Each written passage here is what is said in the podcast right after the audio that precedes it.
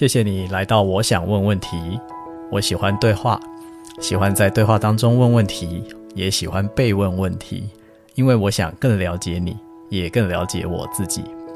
欢迎分享这个频道给那个你想更了解的人。我们会有这个三人对话的设计，是因为阿妮塔她提到最近她对于存在主义里面几个终极话题很有兴趣，希望有机会可以谈一谈。终极话题指的是什么呢？大概分成四个，一个就是死亡，一个是孤独，一个是没有意义，再来最后是自由与责任。听起来好像是很大的四个话题，那我们会聊出什么？其实也不知道，但是就让我们开始。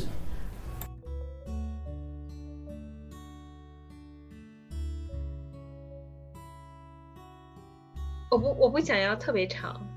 我不需要，我我不需要，我不需要有多长，我只需要啊、我只需要去好好的生活就好了。我好像没有这么惧怕死亡，我也没有想要活活要要活多么多么久，好像那都不是我在意的。哦，我觉得，嗯，我觉得好像就是这样子过下去，这样子就好了。嗯，这样子是指你刚刚的热情吗？就是如果可以如你想要的热情的过下去，这样就好了，是这个意思吗？对的，就是一直一直带着，一直带着一份热情啊，我 没有词来形容了，就是啊，内心还是在充满期待，充满期待，然后有很多的。在生活里面，我觉得只要是有这样子一个状态，就就好了，也不用管多久，或者是多快没有了都没关系。我刚刚想到，就是反正就是带着这个热情去活。我想到就是，其实多想想死亡这件事情。反倒可以激起更多的热情。嗯哼，同意。会更加珍惜。对，是吧？呃，一方面是更加珍惜，然后另外一方面就是更对我来说是更可以回到当下。回到当下的意思就是说，我举个例好了，比如刚刚我们前面在讲关系嘛，人跟人的关系。我自己有一个我觉得还蛮有趣，但是很有效的方法，就是如果我在，假如我在跟一个人生气，不管那个人是谁，嗯，我就会开始想说，如果我明天就要死了，我还要跟他生这个气吗？这个问题对我很有效啊！我马上就在想，如果我明天就要死了，我现在还要花这个时间跟他生气吗？马上就气消很多。好，所以这个是这个是我常常问自己的一个问题。然后另外一个问题就是说，就有的时候真的很气的时候，真的很气，就是气到说，我如果问我自己说，我明天就要死了，我还要生他的气吗？我还要生，我就是这么气，我明天就算死了，我也是要生他的气。好，然后呢，我就会问说，那如果他明天就要死了，我还要生他的气吗？如果他明天就要死了，我现在还要生他的气吗？我觉得这两个问题对我很好用。嗯，这个是死亡帮助我，嗯、有力量。死亡帮助我更活在当下的。我刚刚在讲这个意思。我觉得太有力量的两个问题了，真的是很有力量的两个问题，会让你知道你的。生命的每一天，你要怎么样子去度过？嗯，我我会觉得我会说，嗯，如果我明天就要死了，那我先要想想我为什么生他气，我生他气后面的需求是什么？如果我明天就要死了，那我一定会把我的需求告诉他，然后，然后我就没有遗憾了。OK，所以你想要做的是把需求表达出来的这个没有遗憾。对，是那种不是那种我想要你怎么样，嗯、而是我想把我想要说的说完。至于你是怎么回应，嗯、我都没遗憾。你不理我啊、呃，你跟我绝交，你安慰我或者怎么样，其实我没遗憾，因为这是你来决定的。但是我会选择说，我一定会看一下这个情绪后面的需求，然后我会还是啊。呃 own 这个需求，然后把它表达出来，可能是最近的这段时间，同时我一直在说要表达需求啊。那我明天就要死了那，我刚好这段时间我是要表达需求，而不是来，就是在那一刻我我想做的，我把它做到，然后我就可以去死了。最好的状况就是这样啊，就是做到自己不想留遗憾的事情之后，就可以去死了，不管那个事情是什么。那对 Pearl 来说，很重要的此刻这个很重要的事情，就是要把自己的需求表达出来。对，因为嗯，可能嗯，生气这件事情不是我的终极需求，是呃，表达需求是我的终极需求。嗯嗯，是我今生我觉得是，如果明天就要死，那这个功课是我想做完的。嗯嗯嗯。嗯挺有意思的，我我最近一段时间会发现，我有时候生气，其实我好像在跟别人生气，其实是在跟自己生气。嗯，好多时候都是打着跟别人生气的这个幌子，真正背后的是对自己的一个不满意，或者是啊呃，有一种愧疚啊什么的，就是其实际上背后是那个东西，嗯。所以破说，嗯，我要表达需求。我不知道，我最近的一个感受哈，我最近的一个感受是臣服 这个字，这个词，其实好早就就在说。我不知道你们有没有印象哈，在可能在一二十年前或没有这么长时间，至少十年之前，啊、就一直都在说臣服，臣服。嗯，呃，我好像有一些感受，但最近的这个臣服的这个感受会特别的真切，特别的深切。嗯、这个又是来自于工作，呃。这这现在我因为我又转了一个新的工作嘛，三个月了在那边，这个工作对很多又让我回到就是回去要做很多最特别具体的一些事情。那做具体的事情，其实你可能还有些最基本的技能可能还没有。一开始会觉得我不愿意，我不愿意，我我都做我都做成这样，我现在又去做这么样子的一些事情，我就嗯。嗯就内心是很抗拒，啊，内心抗拒的时候，事情都过不去，你也状态也好不了，然后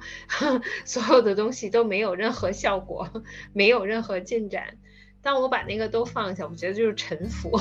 说好好好，我我去做，让我从最基本的再去重新学起来。那个，我最近又去在学 Excel，Excel 的一些高级技能啊，就是原来也，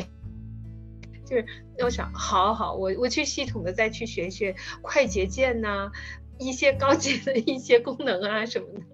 嗯，当我臣服了，那我就会发现，哎，也挺有意思的呀。这不又长了一些技能吗？啊，而且学的时候也挺好玩的呀，所以我觉得沉浮。呃，是我最近的一个课题。然后这课题，当我真的臣服了之后，我觉得一切都没什么，没什么你，而且打开了一点新的天地。嗯 嗯，这个是我嗯，正好说到这儿。嗯，我特别喜欢这两个字“臣服”哈。因为其实回到我们呃，如果说跟这个终极话题有关，就是死亡之前还有 aging，就是变老。嗯，我们也要臣服于这个变老。我最怕变老。我不是我，我不担心我，比如是说人说哦容颜变老，一点不担心哈，一点都不担心。嗯，我我担心的是这个功能的退化。对啊，我担心我成为负担。嗯，我担心我不能够自己做决定。我担心，就是我担心很多这种东西，啊，所以，所以 aging 我是很，我不怕死亡，但是我很怕，很很惧怕这个 aging，啊，对，是我知道 Pearl 你有一些感受哈，你上次也分享了，啊，我我我有点不好意思哈，我我会觉得你说的那个有点理想化。你看到在多伦多的老人是很闪光的，是是优雅的老去，那个都是我们期待的，但有可能我们没有这么幸运，就是有可能有有可能会面对另外的一种老去的方式。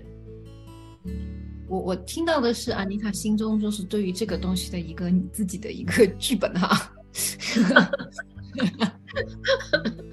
我觉得是我看到的剧本啊、可能我我现在可能还没有到真的要编剧本的那个时间，感觉你也有点早，但是 但是我知道说，因为我一定会死嘛，所以我就会知道说，那个在我前面那那一些老人，他们比我更接近那个死亡的时候，他们表现的呈现的形式。嗯，就好像你可能还不知道你的领导风格的时候，你会想学一个领导去去模仿，好模仿。那我可能也不知道，可能我还没被提拔成领导，但是我一定会有我很喜欢的领导嘛。那我就会去把目光投射在那些我欣赏的领导上面。啊，之所以我觉得不影响不理想化，是因为他们真的真实在的我面前，我们叫 manifest，就是。呈现出来了，你的心想看到的东西，它就会在你眼前呈现。啊、我觉得有这些老人真的可以用性感来描绘，因为这是有生命力的。虽然他们的容颜是苍老的，但的生命力是，我觉得比有些啊、天天在家里打游戏的年轻人更有生命力。那种啊就是向上生长的。啊，生命力，啊，是我非常非常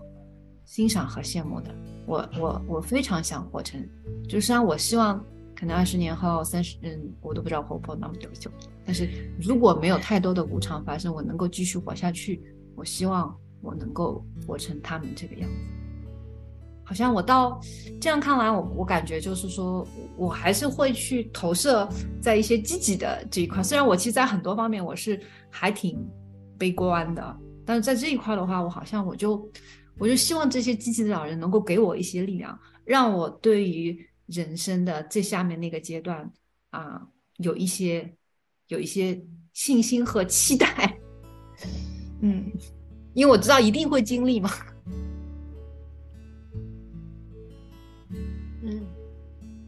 我觉得对我来讲，我觉得那个就是个功课。就是每个阶段都有每个阶段的功课，嗯，我说不上期待，但是我觉得功课来了，就是到时候会去做。嗯，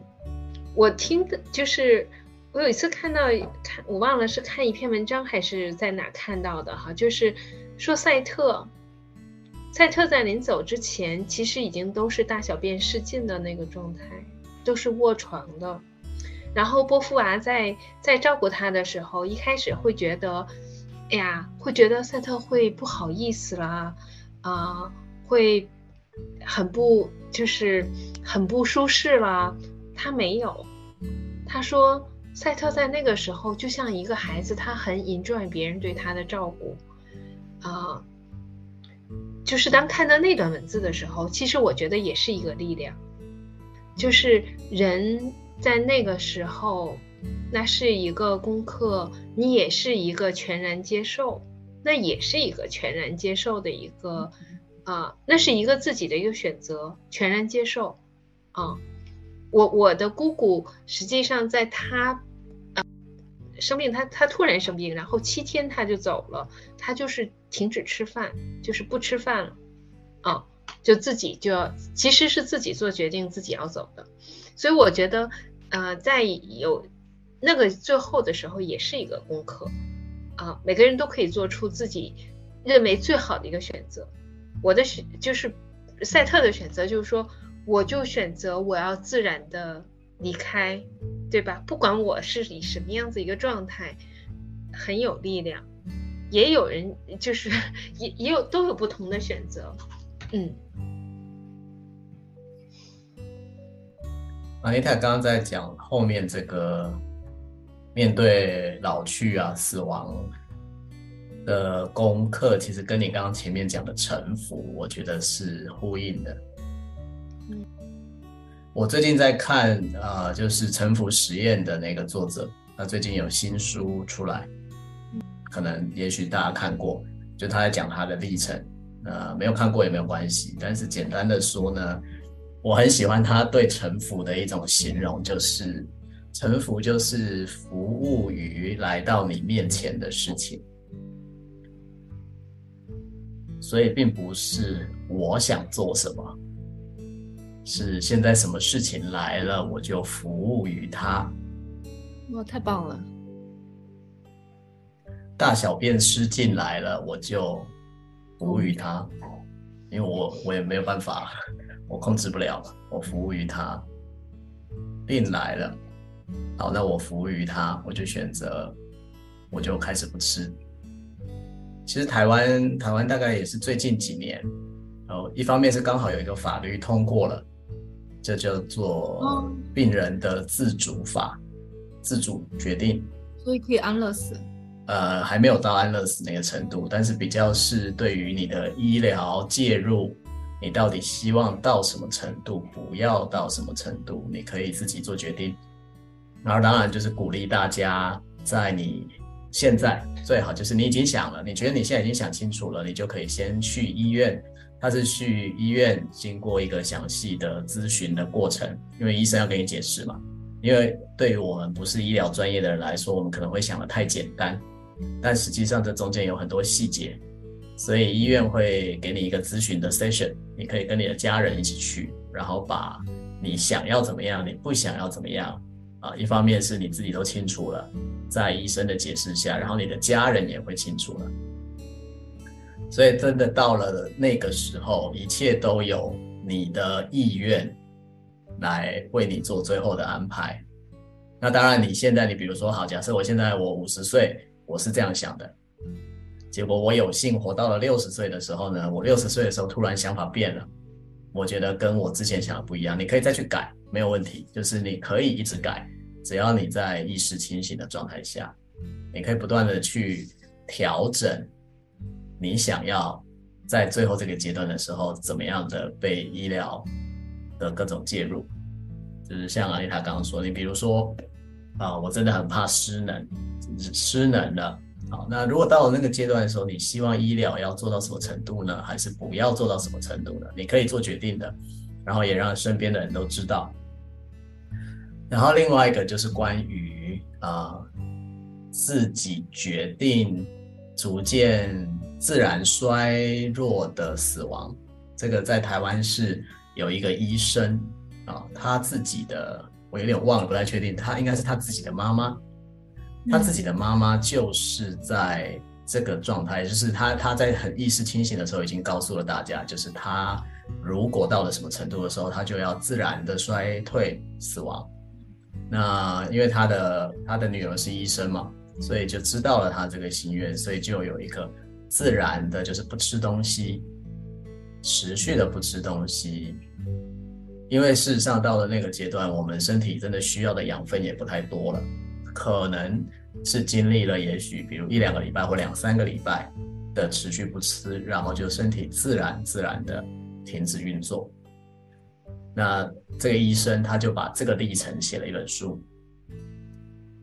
好，那我也刚好跟这个在听这一集的朋友说，如果对于我们今天讲的这几个讯息有兴趣，我都会放在文字栏里面，呃，书啊。啊，法令啊等等的，我都放在文字栏，大家有兴趣都可以去查询。我自己是挺鼓励，就是如果你真的已经想好了你的自主，因为它叫自主嘛，就是你自主决定，所以你先把你自主决定想要怎么做想清楚了，然后先去了解一下。我在加拿大这里，嗯，就是我不知道美国怎么样，因为这里是可以安乐死的。嗯，然后因为我正好有一个朋友在这里老人院工作，嗯，就是会有很多的老人，嗯、呃，就会有老人会选择这样的方式，嗯，也是大家能够接受的，呃、然后也，嗯、呃、嗯，他上次正好说到说，其实啊、呃，那个老人在他选择安乐死之前，啊、呃，他太太也来看他，啊、呃，然后儿女也来看他。然后送花送，就好像是在陪他过一个生日，然后接下来他就去动一个手术，接下来他就可以离开这人世，啊，我觉得，嗯，其实还是非常尊重这个个体，他主动的选择什么离开，什么时候离开，然后包括啊这里的家人来对待，啊老人自己决定选择死亡的方式，他们是也非常允许，并且啊。能够啊、呃，他们还会有这样的仪式感，去嗯，就是包括他说，就是经常是有些老人已经行动不能自理了，但是他的伴侣来看他的时候，他们的语言还是非常亲密的啊，没有那种非常暴力的语言。然后明明已经行动不能，衣服都不能，但是啊，那个他们还是会带一些啊，比如说花呀。啊，这种非常有仪式感的东西啊，来来来给到啊伴侣啊，在在老人院的伴侣，呃，然后同时呢，嗯、他们也不会说啊，我我的先生在老人院啊，这里有一句话，我经常我一开始是会听不懂，他说 My mother is dying，他就说我的母亲正在死亡，他就在准备的死亡过程中。但我以为，我想人只有死跟没死这两个过程，但是他们这里会有一个临临终关护的时候，他们就会去准备这些东西，啊，家人啊，everything，就是跟呃你要生孩子，你们要准备一个待产包啊，everything，他们都是会啊这样的一个过程啊，然后也会把这个变成一个就是对于生命尊重，并且去庆祝生命的一个一个仪式。嗯。我不知道美国是不是可以安乐死哈，但是我是陪着我妈妈在，呃，在她那个医疗中心是填过类似表的，就是护士会一条条讲，呃，然后呃，我妈妈会去做这个选择，我觉得这个是美好的，就是呃，每个人真的是应该，每个人的选择会特别不一样嘛，就是这自主性，我觉得是。是是我们的权利，我，啊、但家人其实有的时候，我我我会担心，比如是说我其实都会跟我我孩子会讲一些东西，其实我会担心家人到时候不不能够完全尊重你自己的选择，啊，所以留那个 医在医疗中心留这样子的一些，呃，这样子一些自己的一些解。指示我觉得很重要，我还自己还没留哈，但是我是陪着我妈妈做过这样子的一个，呃，这样子的一个程序的。呃，我刚才安妮塔，我听到其实好，我觉得刚好是回到那个自主性哈，就是自主性，嗯、就是、嗯、我哦，对我刚才想说后半段是说，这个太太会买好花送给丈夫，这个丈夫在养老院，因为他的确已经生活不能自理。并且或者说他们会选择说，我决定把他送到养老院去做看护，然后呢，他们也会享受一个人的生活。就像我对门的邻居，嗯、呃，他的先生一开始就是瘫痪，好像也不太好像最近已经送到养老院去了。我相信他和他的女儿也是经常会去看的，但是一点他还是会有啊、生活。他中午还是会去，昨天刚好碰到他，我在我们讲话，他说：“哎，我去跟朋友吃饭。”我觉得可能中国人会觉得说。你，这老太怎么这样啊？就是老公都在这个还你还在那边跟人家吃饭，完了，那他们觉得这是个体的自主性。我有我的生活，但我知道在我的家庭系统里面，啊，因为其实夫妻关系在这里比比子女关系还重要。我很亲密的人现在在养老院，在面临死亡，我还是会做这件事情，但他不，这这不是我生活的全部的全部。我的生活没有跟他变成连体婴儿。我还是会哀悼，我还是做我能够做的，但是我除去这一块，我还有我自己，嗯。但在这中国听上去是非常会，我觉得直接会对你这个人给加上一个标签，你不孝顺啊，你啊，我觉得特别重，那个重，嗯、那个标签重到你抬不起头。或者说到这个，就让我想到，刚刚我们前面在讲主体性啊，主体性跟自主性，它基本上是连在一起的一个事情。就是我的我的主体性如果是很清晰的时候，我的自主性就会高起来。但是如果我的主体性不清晰的时候，那我跟其他人的边界界限是不清晰的。嗯嗯。那我的边界不清晰的时候，所以他都这么辛苦的在那里活着了，我怎么可以开心的过我的日子呢？我跟他没有分开，所以他怎么样，我就要怎么样。他没有开心，我也不能开心。我觉得咱们中国的传统教育在这个上面是非常，是一个非常沉重的一个，不说包袱吧，但是是很强的一个影响。我觉得 是包袱。我可以分，我觉得是包袱，打死包袱。对，有点是我我。呃，我记得我父亲去世，我父亲去世了之后，好一段时间，我会觉得，如果我过得比较快乐，是对我父亲的一个背叛，或者是对我父亲的一个不孝，啊，那个那个，我记得我都有一次在做梦里面都会梦到。就做梦里面，我和我妈妈还有姐姐在一起说笑，然后突然看到我父亲在那边走，然后我当时就是，当时就觉得特别负罪，哇啊，非常负罪感啊，所以就是啊，但是这个是绝对是应该我们要破解的一个枷锁，我同意它是一个枷锁，因为。它真的是说，我们每个人活的都是一个个体，个体虽然跟另外一个个体有极其强烈的一个连接，但不代表我们两个是破说的那个连体。啊、哦，我们不是连体，我们彼此还应该有自各自独自独立的一个生活。我觉得这个就是在咱们。啊、呃，以前的这个文化里面，这个不太被允许。嗯，这个枷锁，只是应该要打破的。嗯，嗯，多有意思呀！主体性、自主性，这两个连的很 很紧密。而且我觉得说的主体性、自主性，你才能够更有啊、奉献、奉献性和无我性。